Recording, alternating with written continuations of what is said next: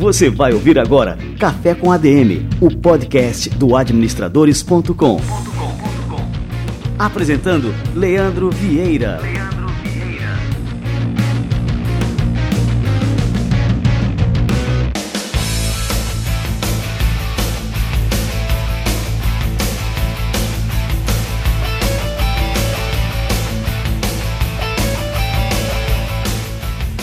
E está no ar o Café com a DM, a sua dose de cafeína nos negócios. E estamos começando o nosso episódio número 108 e vamos bater um papo super bacana aqui sobre desenvolvimento de pessoas. Trouxe simplesmente aqui a Shana Weitraub, que é sócia diretora da Eleven Consult, tem uma experiência, uma bagagem enorme nessa área e daqui a pouquinho ela chega por aqui. E aí, você quer receber conteúdo sobre negócio no seu WhatsApp? Olha só, a gente está com um serviço totalmente gratuito para você receber nossas mensagens, imagens, frases, vídeos, conteúdo em texto, muita coisa boa realmente aqui do administradores.com direto no seu WhatsApp diariamente. É só você mandar uma mensagem para o número 11 99004 9155. Esse é o número do nosso WhatsApp. Você só tem que dar um oi e você já se inscreve no nosso serviço de comunicação pelo WhatsApp, beleza? Espero você por lá. E aí, vamos receber por aqui agora a turma do Conselho Federal de Administração e o nosso quadro Somos ADM. Você vai ouvir agora Somos ADM, com Wagner Siqueira, presidente do Conselho Federal de Administração.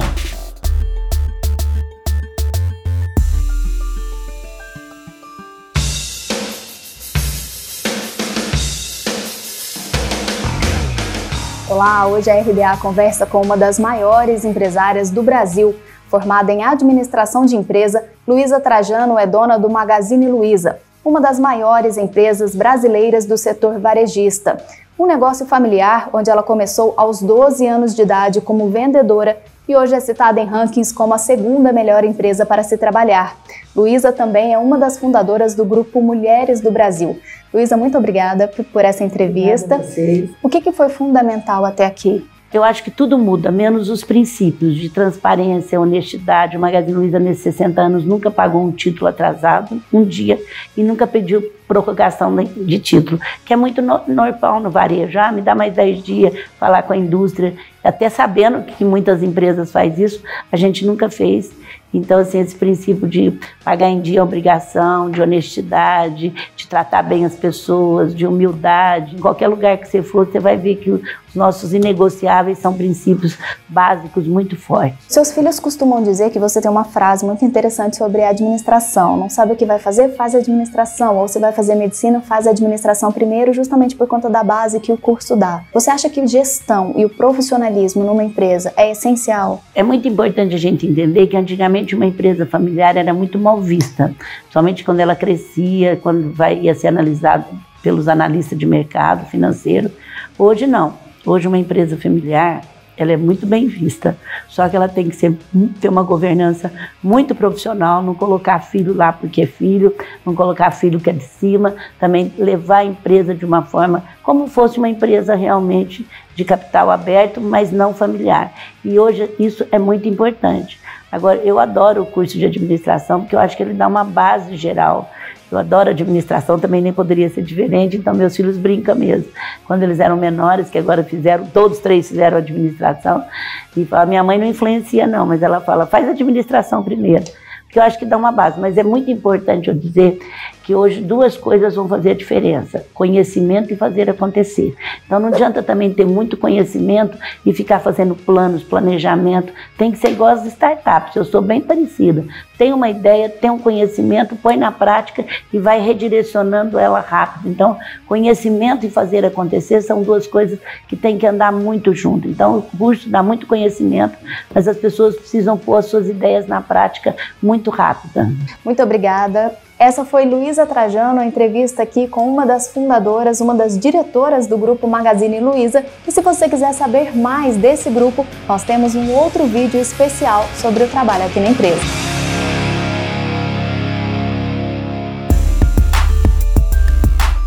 Você ouviu Somos ADM, com Wagner Siqueira, presidente do Conselho Federal de Administração.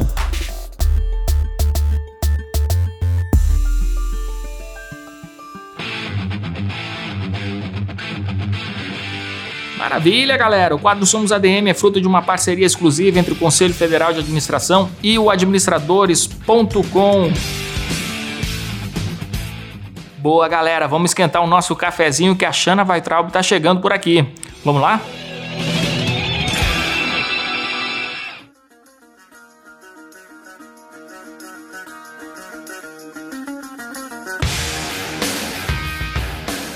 Shana Weintraub é sócia diretora da Eleve Consulting, consultoria especializada em RH e negócios. Ela tem formação acadêmica em psicologia, atua há cerca de 15 anos nas áreas de desenvolvimento humano nas organizações, educação corporativa e coaching. Ela é coautora dos livros Bolsa Blindada 2, Segredo do Sucesso 1 e Segredos do Sucesso 2. Sua experiência em RH inclui passagens tanto no setor público quanto na iniciativa privada ao longo da última década, bem como no magistério, como professora parceira no programa HSM Performance. Xana, seja muito bem-vindo ao nosso Café com a DM. Leandro, é um prazer estar aqui falando com vocês. Muito obrigada pelo convite. Espero que seja bem produtivo. Ah, sem dúvida, Xana.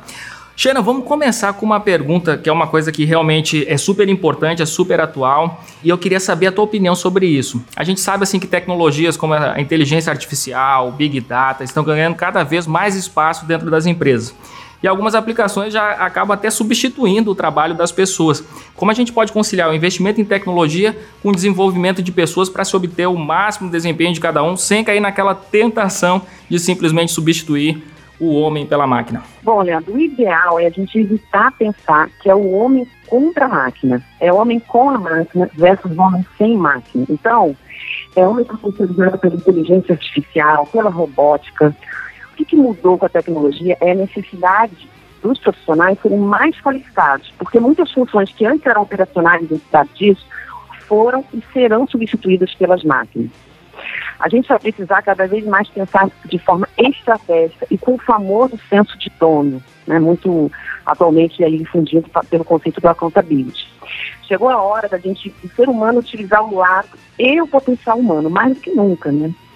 A máquina, ela vai auxiliar a gente vai ter cada vez mais uma automatização que a gente, que a gente puder e a capacidade de, de, a empatia, a criatividade, a inteligência emocional, a espiritualidade vão ser cada vez mais necessárias. E isso só o homem consegue fazer, além de, óbvio, ótimas perguntas, questionamentos e reflexões. Agora, pensando especificamente na sua pergunta na questão do desenvolvimento de pessoas, a tecnologia tem ajudado muito nesse processo ela nos auxilia, nos permite, possibilita uma empresa que a empresa invista cada vez mais nas pessoas e possa até armazenar as informações do profissional. Por exemplo, um plano de desenvolvimento pode estar em uma trilha dentro de uma plataforma de tecnologia. Hoje a gente tem soluções blend, presencial e totalmente online para treinamento e desenvolvimento. E essa demanda vem crescendo muito, a gente tem visto isso muito até pelos nossos clientes, vem crescendo de forma exponencial. Então, cada vez mais a empresa vai poder investir em educação, abarcando também, isso a tecnologia nos auxilia, a mais quantidade de pessoas. Eu lembro de alguns autores, por exemplo, que são otimistas com relação ao futuro. Então a gente tem aí o Domênico De Masi, que fala de uma sociedade pós-industrial, e nós temos em outra linha, temos o Rifkin, né, por exemplo, que vai numa linha mais pessimista e que enxerga justamente assim nesse avanço da tecnologia um grande risco para as pessoas, até ele prevê o fim dos empregos em um cenário muito mais problemático para o mundo. Como é que você enxerga? Porque, assim, é, no momento que a gente fala, beleza, é tecnologia com o homem, e eu estou totalmente de acordo, né? É, a tecnologia ajuda muito, mas ao mesmo tempo a gente olha para o Brasil, o nosso Brasil, para a nossa sociedade brasileira, e a gente vê problemas estruturais profundos na área educacional. Você não acha que essa questão a, acaba aumentando essa distância e deixando é, esse trabalho do homem com a máquina só para pessoas privilegiadas que têm acesso à educação, que têm acesso à tecnologia e acaba aumentando essa distância né, entre as pessoas que não têm esse acesso? Sim, é um desafio, porque a gente tem, como você falou, a questão da educação ainda tem, faltam profissionais qualificados. As pesquisas apontam cada vez mais nesse sentido e a tendência é essa. Porque vai demandar mais inteligência, menos operação, capacidade, como a gente falou agora, criatividade, inteligência emocional, é, resolução de problemas complexos, essa capacidade você vai desenvolver. Então, é um desafio, Leandro. Eu não acho que cada vez sim vai ser necessária essas competências, mas e por isso a gente tem que correr contra o tempo. Então, o profissional ele vai ter que buscar esse autodesenvolvimento. Ele não pode esperar de terceiros ou da empresa ou do governo esse auxílio no seu próprio desenvolvimento. Ele tem que buscar constantemente e correr contra o tempo, porque cada vez mais ele vai precisar de forma acelerada buscar esse desenvolvimento. Sem dúvida, a gente já vê que é um caminho irreversível, né? Sem volta, né? A gente está indo nessa direção, né? E embora a gente tenha a questão da educação, hoje a tecnologia também ajuda no acesso à informação. A gente está na área da comunicação. Então, por ter muito acesso à comunicação, à, à informação, isso também pode ajudar. A gente também pode pensar aí num, num cenário otimista e como a tecnologia nos ajuda no desenvolvimento. A gente consegue ter muita educação online e gratuita, a gente sabe disso, em, em vários portais, plataformas, isso está crescendo exponencialmente. É verdade. Você falou num, num, ponto que eu acho extremamente importante. É, com a tecnologia acessível cada vez mais à população, só não aprende quem realmente não quer. Sim, eu acompanho né, muitos clientes. Eu vejo que, assim, sou coach e vejo que ainda tem gente que precisa, que não tem essa cultura da, da, de buscar o aprendizado, desenvolvimento. Isso ainda é, ainda para a gente, um desafio aqui no Brasil. O brasileiro, ele lê pouco, a gente sabe disso, ele procura pouco e, e ele tá querendo, às vezes quer receber muito, quer receber de terceiros. Então, cada vez mais há essa necessidade e a gente vai ter que correr contra o tempo.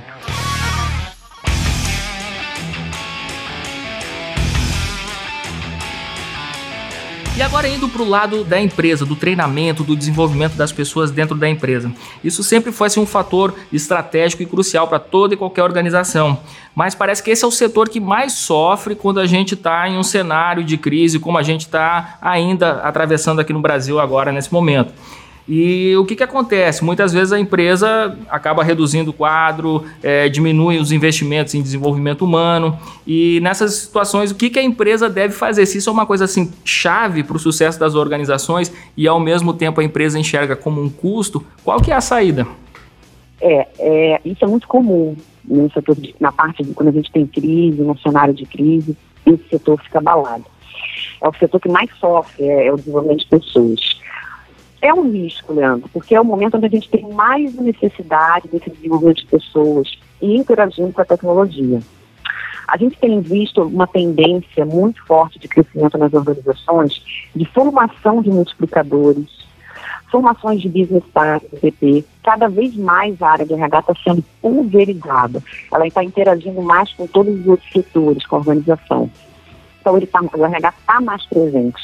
Programa de mentor interno, criando universidades corporativas, por exemplo, utilizando aliados com a tecnologia. E isso está tá tendo um papel aí mais estratégico do RH.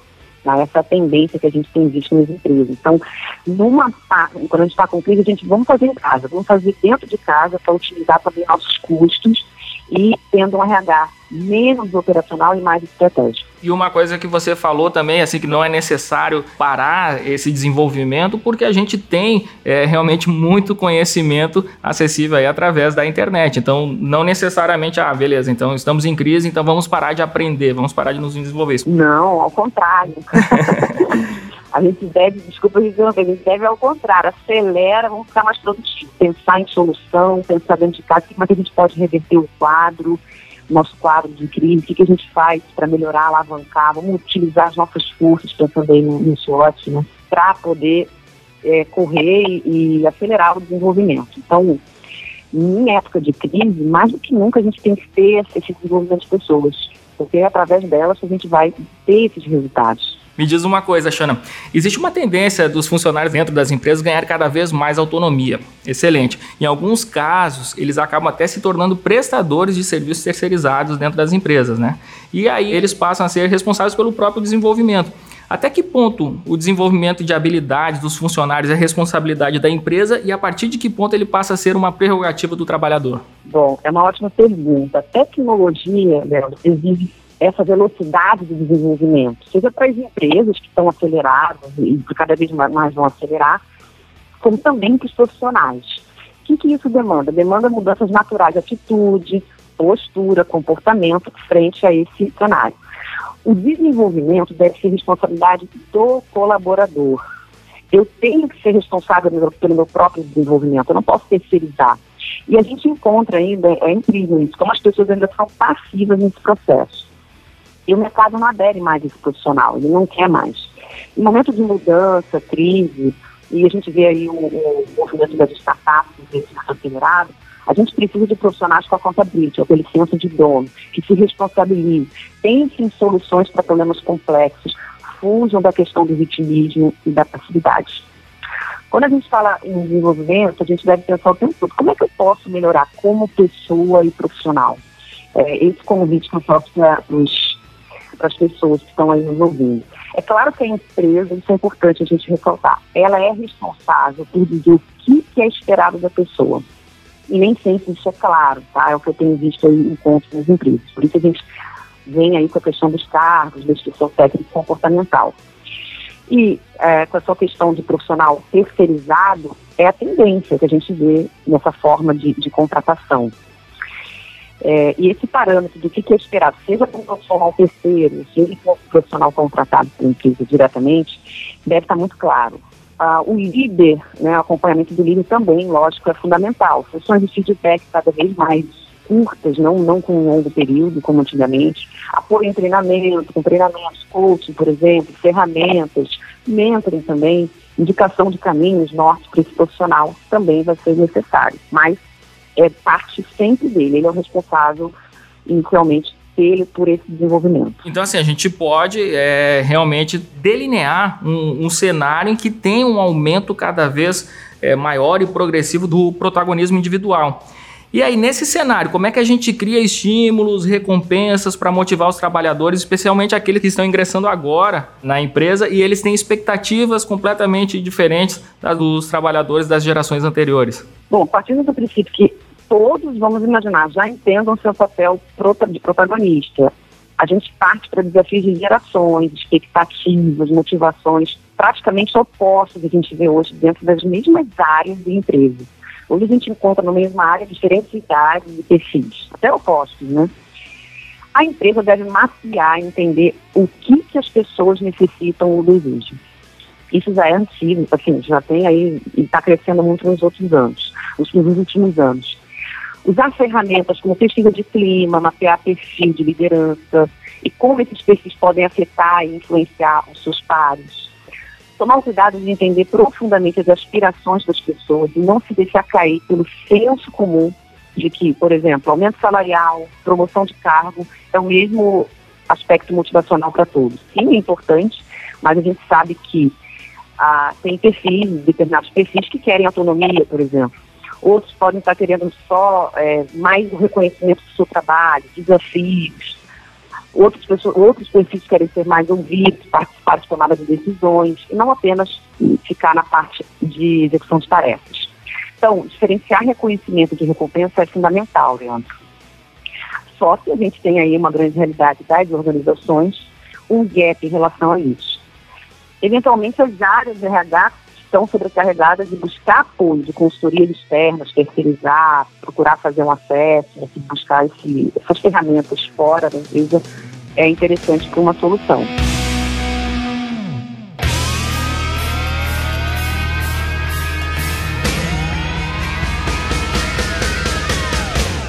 Cristiano, a gente vive então assim um ritmo de mudanças, de disrupções, isso aí cada vez mais acelerado do que a própria capacidade das empresas e das próprias nações de produzirem líderes, né, para conduzir essa realidade.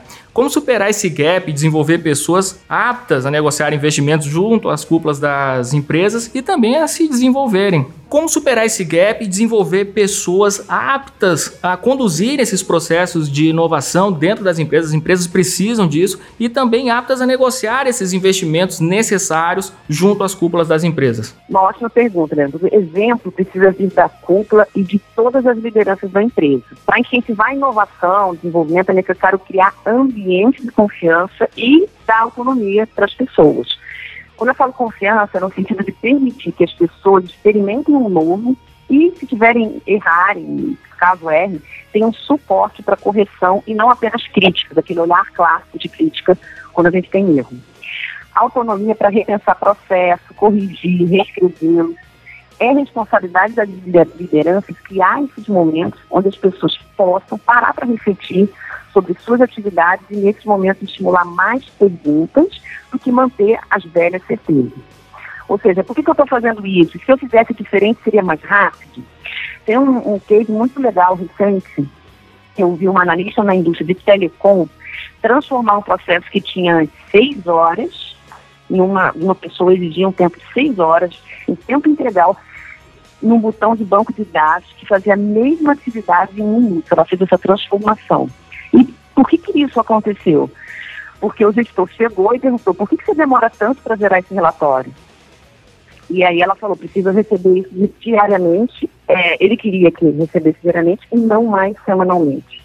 Então, é, mudar processos, mudar a forma de trabalhar, tem que ter esse espaço e o líder dar esse espaço. E olha só, assim, é, pegando carona aqui na tua resposta, tem um relatório recente da consultoria Deloitte que apontou que há realmente um vácuo de liderança na sociedade em geral e que esse vácuo ele pode ser preenchido por líderes formados dentro das empresas, ou seja, as pessoas confiam mais nas empresas do que no próprio governo para a resolução de seus problemas sociais. Você acredita que isso possa se tornar uma tendência no mundo e especialmente no Brasil? Sim, é possível. O Stephen Kennedy defende, por exemplo, defende há muito tempo que nossos governos e um poder executivo deveriam ter mais administradores ocupando cargos de liderança e transformando os processos burocráticos que a gente tem em estatais em soluções de atendimento voltados para o cliente final, para a população. Só que isso não é fácil. Por quê? Porque a gente luta contra uma cultura que não estimula essa mudança. Para que isso seja possível, a gente acredita que a imprensa, pode, formadores de opinião, redes sociais, podem ter um papel predominantemente é, estimulando aí, reconhecendo e premiando destaques positivos e não apenas criticando quem não faz. Ou seja, um esforço conjunto da sociedade, imprensa, em geral, pode levar a essa mudança de cultura. Uma coisa que é realmente crítica hoje, que cerca as carreiras atualmente, é que a gente tem um aumento de longevidade da força de trabalho. Isso tem um impacto direto nos sistemas públicos de aposentadorias e pensões.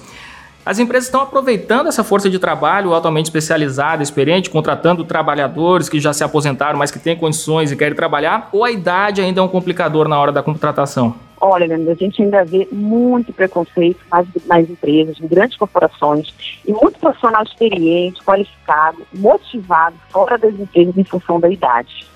E a gente deve considerar isso que a gente tem uma expectativa de vida do brasileiro atualmente, segundo o IBGE, de 76 anos.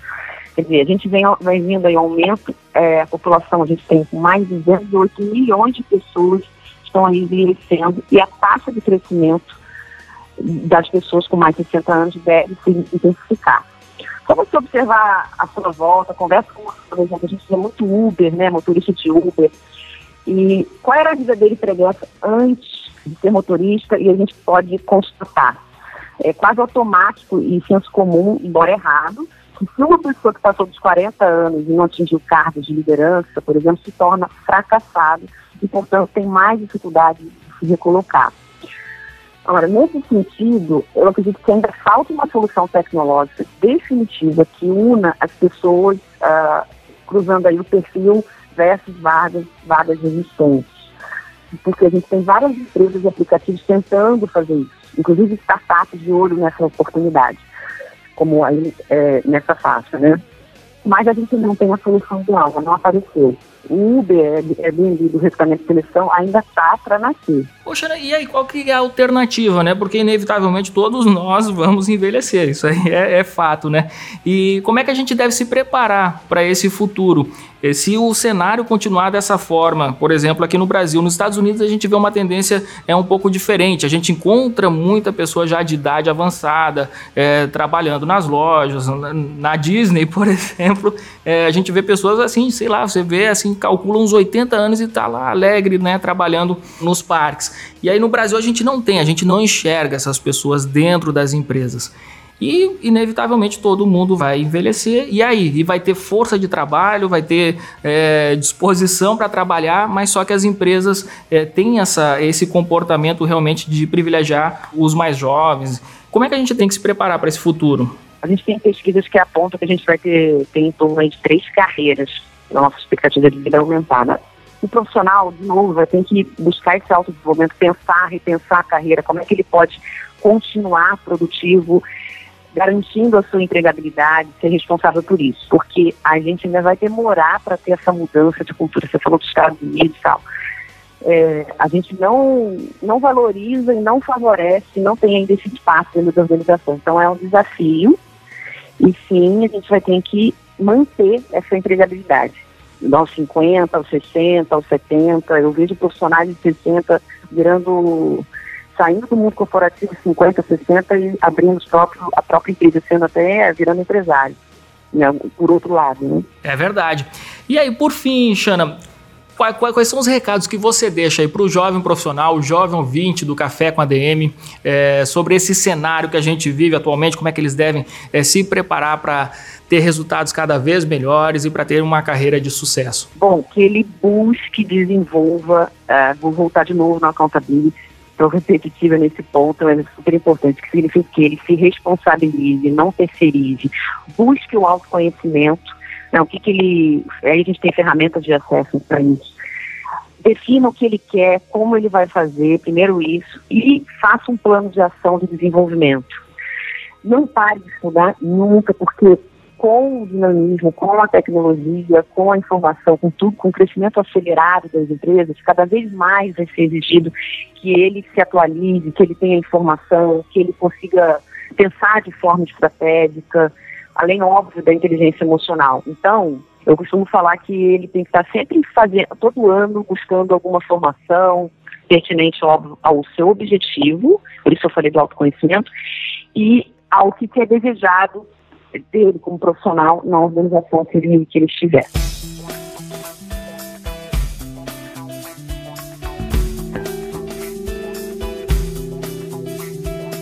Xana, eu quero te agradecer demais aqui a presença no nosso Café com a DM. Eu queria que você passasse para o pessoal é, como é que eles podem te encontrar aí nas redes sociais e acompanhar o teu trabalho e as tuas ideias. Muito obrigada, foi um prazer, Leandro, foi muito bom aí essas perguntas e esse bate-papo. O meu e-mail é chana, e as nossas redes sociais é Leve Consult, o site é leveconsulting.com. Perfeito! Prazer e valeu demais pela aula que você deu aqui pra gente hoje. Obrigada, prazer foi meu.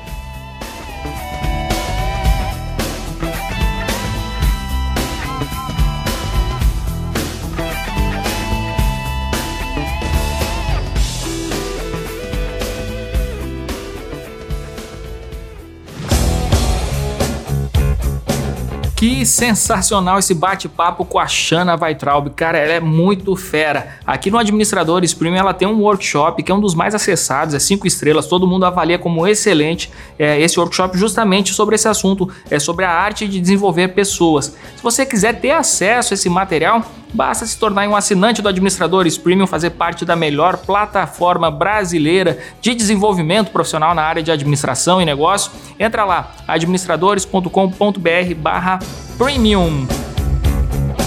Show de bola, galera! Vamos terminando por aqui mais um Café com a DM. Tenho certeza que você que está aí do outro lado está totalmente cafeinado. Foi realmente muito bom. E na semana que vem a gente volta com muito mais conteúdo, com muito mais conhecimento para você. Beleza então? Então até a próxima semana com mais um Café com a DM, a sua dose de cafeína nos negócios. Até lá!